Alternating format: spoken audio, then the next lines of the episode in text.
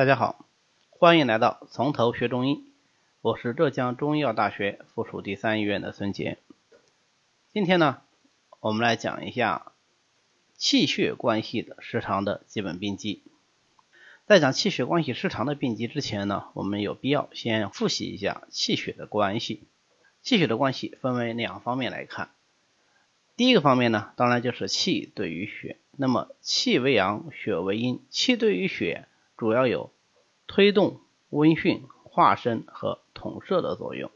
气能够推动血液的运行，也能够温煦血液的运行，或者说能够温煦血液。那么血得温则行，所以如果是气的推动功能失常，或者是温煦功能不足，就可能会引起血液的循行障碍，最终导致淤血的发生。气还有化生的作用，实际上气的化生作用是对于人体所有的精微物质啊都有意义的。那当然血也在其中，所以气能够生血。假如气的化生功能减退了，那么血的生成也就相对的不足。当然这个气单独对于化生血液来说，主要是指的脾气的功能啊。所以如果脾气虚弱，那么就无以生血，最后会出现一种气血两虚的这种状态。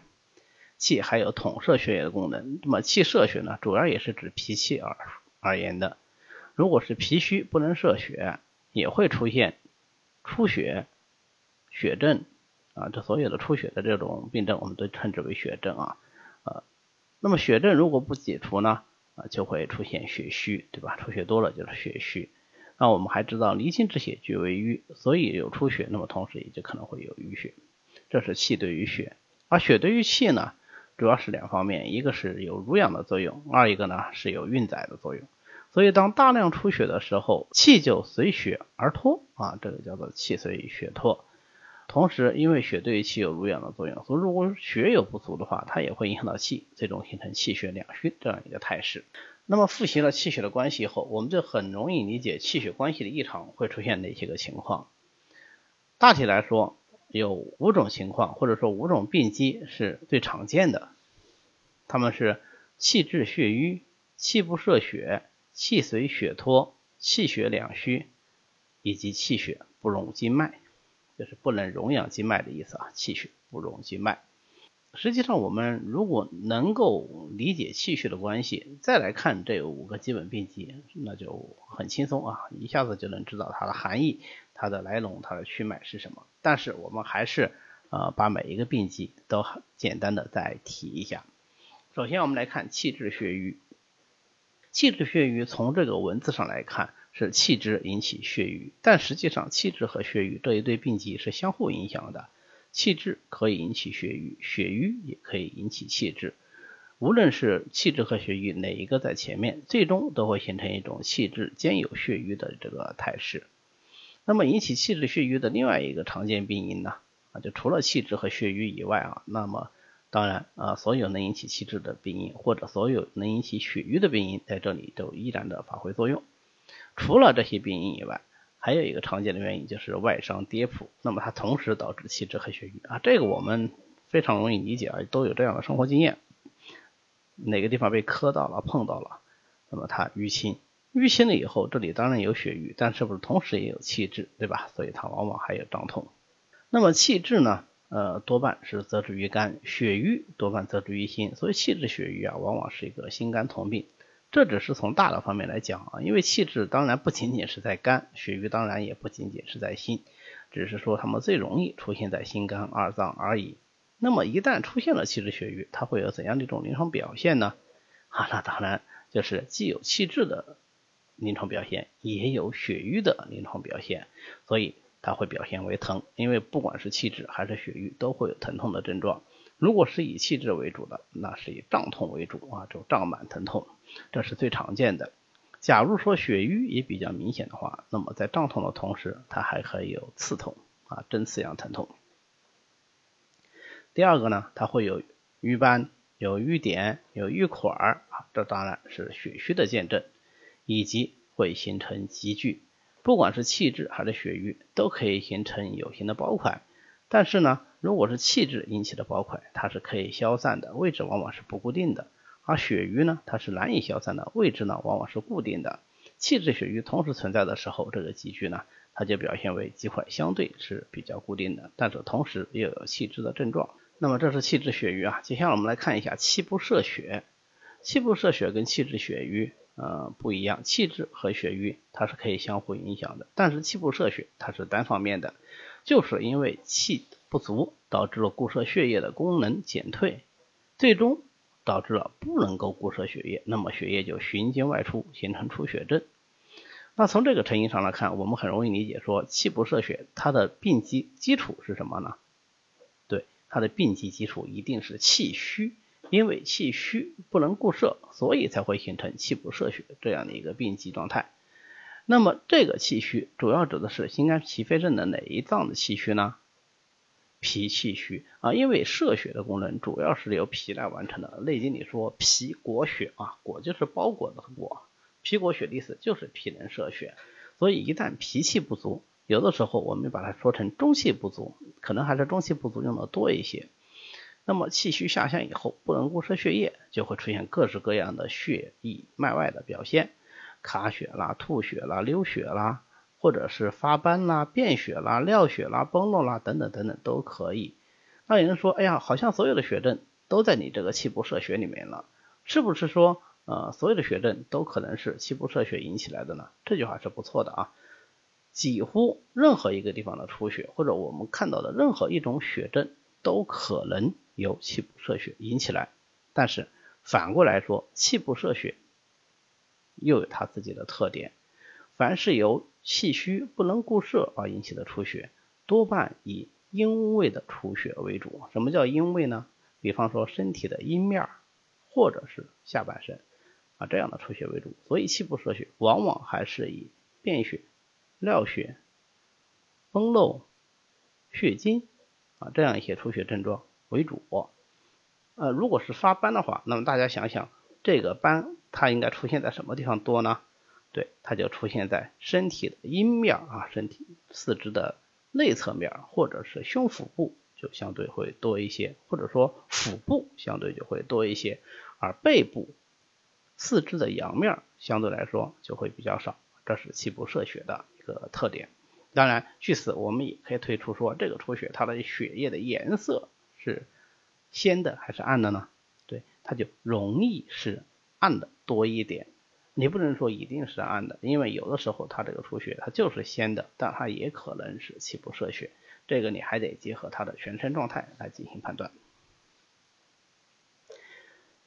第三个基本病机呢是气随血脱，气随血脱其实很简单，就是血液的大量脱失，因为血能载气，所以带着气一起亡失。这个时候在血脱之后就出现了气脱，就叫做气随血脱。那么它的关键点在于血是怎么脱的，或者说是哪些原因引起了大量的出血？呃，这个原因当然是非常之多。那你比方说我们前面举例子有举过这种吐血啊，大量的吐血，倾盆饮碗，那当然有可能会出现气随血脱。但实际上在临床上最常见的还是以妇科出血和外伤出血最多。那么妇科出血呢，比方说妇女的崩漏啊，崩中症就是严重的崩症。啊，崩是急症，漏是缓症啊，所以我们如果是急性的这种呃妇科出血啊，大量的迅猛的妇科出血，我们叫它崩中，或者是产后的大出血啊，这个容易出现气随血脱。那么另外一种情况呢，就是各式各样的外伤啊，各种原因引起的外伤，包括像我们现在手术的时候医源性的这个损伤引起的失血，都可以导致气随血脱，最终形成一个气脱症。那当然它就会有这个。气脱的这个表现，我们在之前讲气的基本病机的时候，嗯，已经详细的论述过。第四个基本病机呢是气血两虚，就是气虚和血虚同时存在，称之为气血两虚。气血两虚和气滞血瘀啊有异曲同工之妙。异曲同工在什么地方呢？在于它们是可以相互影响的，气虚可以引起血虚，血虚也可以引起气虚，所以。所有能够引起气虚的病因，以及所有能够引起血虚的病因，最终都有可能会导致气血两虚。那么也有一种特殊情况，就是这个病因本身就同时能够耗气伤血，比如说久病，比如说劳伤，都可以。那么久病劳伤也会引起气血两虚。那么大体来说呢，人体的气虚总是以脾肺二脏最为常见，而血虚呢就以心肝二脏最为常见。最后形成气血两虚的一个病机的时候，大家可以看到心肝脾肺都在里头呢。咦，怎么没有肾呢？哎，之所以没有提到肾，是因为久病积肾。如果气血两虚久了，那么精血也必然不足，这个时候就会出现肾虚了。啊，如果心肝脾肺肾都虚了，这叫五脏皆虚。我们以后会学到这种五脏皆虚，我们有个专有的病名叫虚劳症。那么气血两虚会有什么样的外在的表现？我们在思外揣料的时候，看到哪些表现，我会认为说啊，这个人可能存在气血两虚呢？那当然就是既有气虚的表现，又有血瘀的表血虚的表现。气虚面色淡黄，血虚或者是萎黄。气虚所以少气难言，疲乏无力。血虚所以形体瘦弱啊怯弱，血虚所以心悸，所以失眠，不能濡养肌肤就肌肤干燥，不能荣养经络就肢体麻木啊。当这些症状都同时存在的时候，我们就考虑它可能存在一个气血两虚啊。当然了，不见得一定是这些症状，只要我能找到既有气虚的证据，又有血虚的证据，我们就可以认为它存在气血两虚啊，有这样一个病病机。最后，我们要特别的把气血两虚的一个特殊类型拎出来说一下，那就是气血不容经脉。既然是气血不能容养经脉，那当然它的前提条件就是气血都已经亏虚，那不就是气血两虚吗？但是气血能够容养五脏六腑、四肢百骸，其中有一类经脉、筋骨、皮肤的失养，它会有特殊的症状，那么我们把它单独拎出来，这就是所谓的气血不容经脉。如果经脉、肌肉、皮肤不能为气血所养，它就可能会出现感觉和运动的障碍，或者说异常。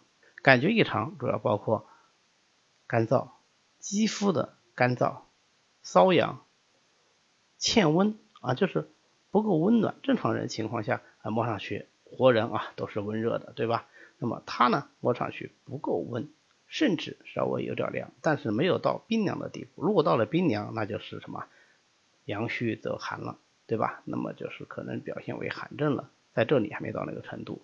肌肤的甲错，肌肤甲错是气血不容肌肤的一个典型表现，或者是运动的障碍，肢体的燥、麻木、活动不便，甚至完全就不用啊，不能运动了，瘫痪了。那么这个都有可能是气血不容经脉引起来的。那么气血关系的异常，我们主要就讲这五个病机。实际上，只要理解了气血的关系，那么这五个常见病机，嗯，你就非常的顺理成章的，你就可以推出它的来龙去脉。所以相对来说比较简单。今天呢，我们就到这里，谢谢大家。如果您对我们的讲课感兴趣，也欢迎您在喜马拉雅上关注我们的。